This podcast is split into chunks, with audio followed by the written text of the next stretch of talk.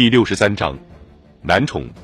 在十四岁那一年，刚来到俄国的时候，凯瑟琳当年的索菲亚便懂得了“男宠”这个词的含义，即把持皇权的那个女人伊丽莎白女皇明确且公认的情人。以女大公身份度过的婚后岁月中，她自己也先后有过三个情人：萨尔蒂科夫、波尼亚托夫斯基与格里高利·奥洛夫。但这些人都不能被称为男宠，因为她还不是女皇。当然，在登基后，他与奥洛夫仍旧保持着情人关系，后者也因此成为他的首任男宠。终其一生，凯瑟琳统共有过十二个情人。登基前，先后与上述三位交往过。自三十三岁起，他在位三十四年，在此期间又拥有过九个情人。他曾深爱过其中的五位：波尼亚托夫斯基、奥洛夫、波将金、扎瓦多夫斯基与亚历山大·朗斯科耶、萨尔蒂科夫、伊凡。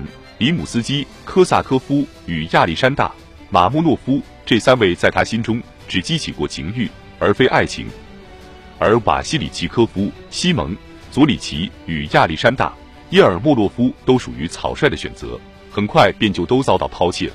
最后登场的普拉通、祖伯夫则另当别论。通常，新老男宠交替时，中间只存在短暂的间隙，大部分男宠对国家政策都没有产生过影响。不过，他们终究还是有机会向凯瑟琳吹枕边风。在凯瑟琳在位期间，各国使臣发回国内的快信中，充斥着有关男宠起起落落的报告，其内容无不是在解释每一个重大变动。有几位情人在这个女人的生命中只扮演了花瓶的角色，他们出身低微，最终还是被丢弃在了黑暗中。这个职位总是充满了激烈的竞争。胜出者会得到珠宝、金钱、宫殿和乡村别墅之类的奖品。卸任时必须强忍住泪水，也不得出言不逊。有时候，卸任者随后又会出现在朝臣的队伍中。凯瑟琳的大多数男宠都是由于英俊的外貌而被选中的年轻军官，但是他们的当选和陪伴并不仅仅只是为了满足凯瑟琳的性欲，这甚至都算不的是最主要的需要。他渴望爱，也渴望被爱。她曾经与令人难以忍受的丈夫度过了一段感情的真空期。通过她写给不降金的信，不难发现，在渴望肉体得到满足的同时，她也期待着一位聪明而深情的伴侣。接受了失宠现实的格里高利·奥洛夫同年仅十五岁的远房表妹凯瑟琳·基诺维耶娃相恋了。求婚后，他花了很长一段时间带着对方周游西欧列国。看到自己这么快就被取而代之，女皇的自尊心受到了伤害。不过，他还是为奥洛夫的婚事同圣议会进行了斡旋，最终让教会破例为其解除了对同门婚姻的禁令。在一七七七年年内，奥洛夫终于如愿以偿的完婚了。然而婚后，新娘患上了肺结核，健康状况逐渐恶化下去。尽管奥洛夫对她无微不至，带着她四处求医，但她还是于四年后在瑞士的洛桑逝世了。奥洛夫又回到了圣彼得堡。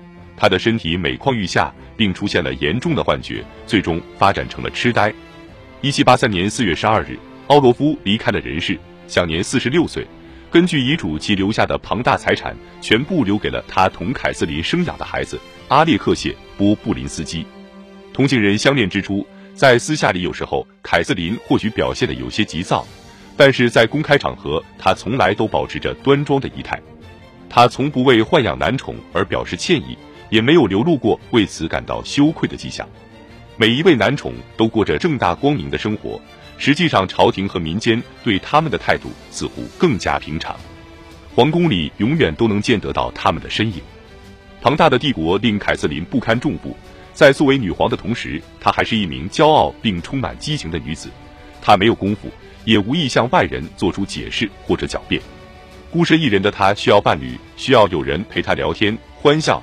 给予他来自同类的温存，但同时又不会危及他的权利。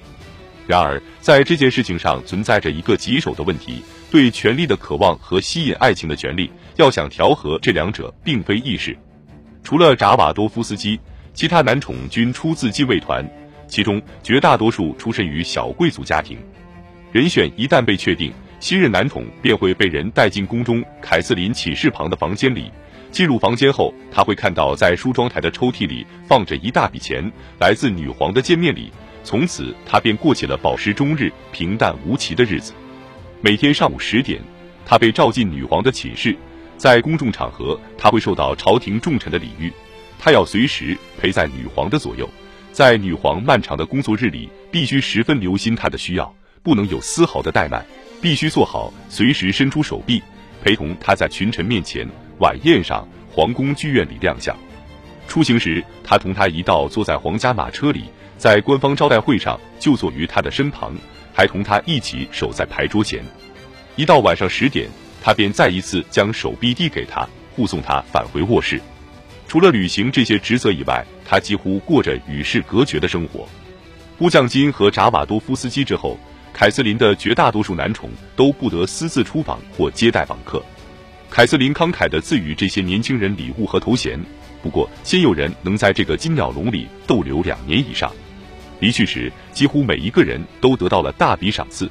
从未有人对凯瑟琳心存怨恨，大多数男宠都是年轻人，青春稚嫩的他们同仪态万方、对他们恩宠有加的女皇形成了鲜明的对比。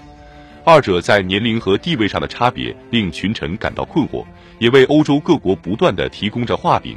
但是每一位男宠取悦她的方式和床围之内的细节却始终不为外界所知。乌将金和扎瓦多夫斯基同女皇的往来信件大多被保留了下来。但是信中对这些事情还是语焉不详。有人试图探寻凯瑟琳同行人之间的情欲之事，但都一无所获。无论是他自己还是其他人都不曾在言谈文字间提及过他的性倾向和性生活。凯瑟琳的卧室永远大门紧闭，除了同波将金扎瓦多夫斯基以及最后一任男宠普拉通祖伯夫的交往之外，凯瑟琳始终能做到公私分明，将自己的个人生活同政治。朝廷和外交等事务区分开。由于担心情人会利用他的感情，并对皇权产生非分之想，他绝不允许任何一位男宠插手政府工作。年事渐高后，对亲密关系和情感支持的渴望，终于使得男宠们有机可乘。只要对他在知识和艺术领域的追求流露出兴趣，就很容易得到他更长久的宠爱。朗斯科耶与马莫诺夫的经历就说明了这一点。前者英年早逝。后者则移情别恋，背叛了同他的感情。直到一连串禁卫团年轻军官的粉墨登场，凯瑟琳的形势才开始令整个欧洲大开眼界。只要是一国之君，必然少不了后宫佳丽的陪伴。同时代的各位君主自己的私生活，令外界对凯瑟琳的做法难以诟病。在俄国，彼得大帝在同情妇结婚之前，便与其生养了一双女儿。安娜皇后与伊丽莎白女皇则为男宠在俄国宫廷的合理存在铺平了道路。由于在政治领域取得的成就，凯瑟琳在私生活方面的瑕疵则轻而易举地被忽略不计，或者至少也大打折扣。根据1780年代英国驻俄国大使的描述，作为一国之君，他始终母仪天下的管理着整个朝廷。随着时间的推移，男宠的存在不再受到人们的质疑。真正引起注意的，则是这些男子的年龄，以及他们同凯瑟琳在年龄上的严重失调。当外界的目光日益集中于年龄问题时，凯瑟琳解释说，这种关系在栽培人才方面起到了重要作用。在他的调教下，这些年轻人为泱泱俄国优雅迷人的宫廷锦上添花。